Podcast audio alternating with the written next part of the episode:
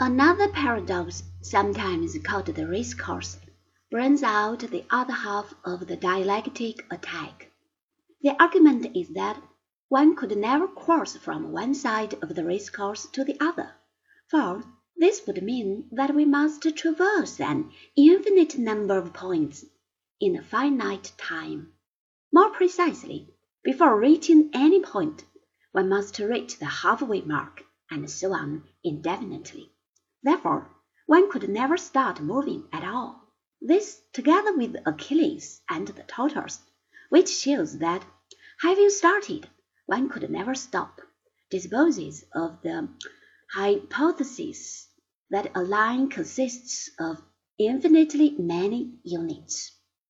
Two more paradoxes are given by Zeno to show that we cannot mend matters by supposing there is only a finite number of units in a line.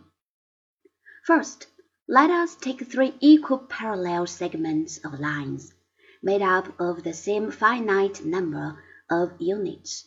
Let one of them be at rest, and the other two moving in opposite directions with equal speed in such a way that they all come to lie alongside each other when the moving lines pass the stationary one. The relative velocity of the two moving lines is twice as great as the relative velocity of each of these and the stationary line. The argument now depends on the further assumption that there are units of time as well as of space. Speed, then, is measured by the number of points that move past a given point in a given number of moments. While one of the moving lines passes half the length of the stationary line, it passes the entire length of the other moving line. Hence the latter time is twice the former. But to reach their position alongside each other, the two moving lines take the same time. Thus it would seem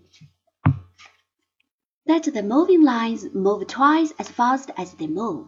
The argument is a little complicated because we do not normally think in moments so much as in distances, but it is perfectly sound criticism of the theory of units. Finally, there is the paradox of the arrow. At any moment, the arrow in flight occupies a space equal to itself, and is therefore at rest. Hence it is always at rest. This shows that motion cannot even start, whereas the previous paradox showed that motion is always faster than it is. By having thus demolished the Pythagorean theory of discrete quantity, Zeno has laid the foundations for a theory of continuity. And this is just what is needed to defend the theory of Parmenides' continuous sphere.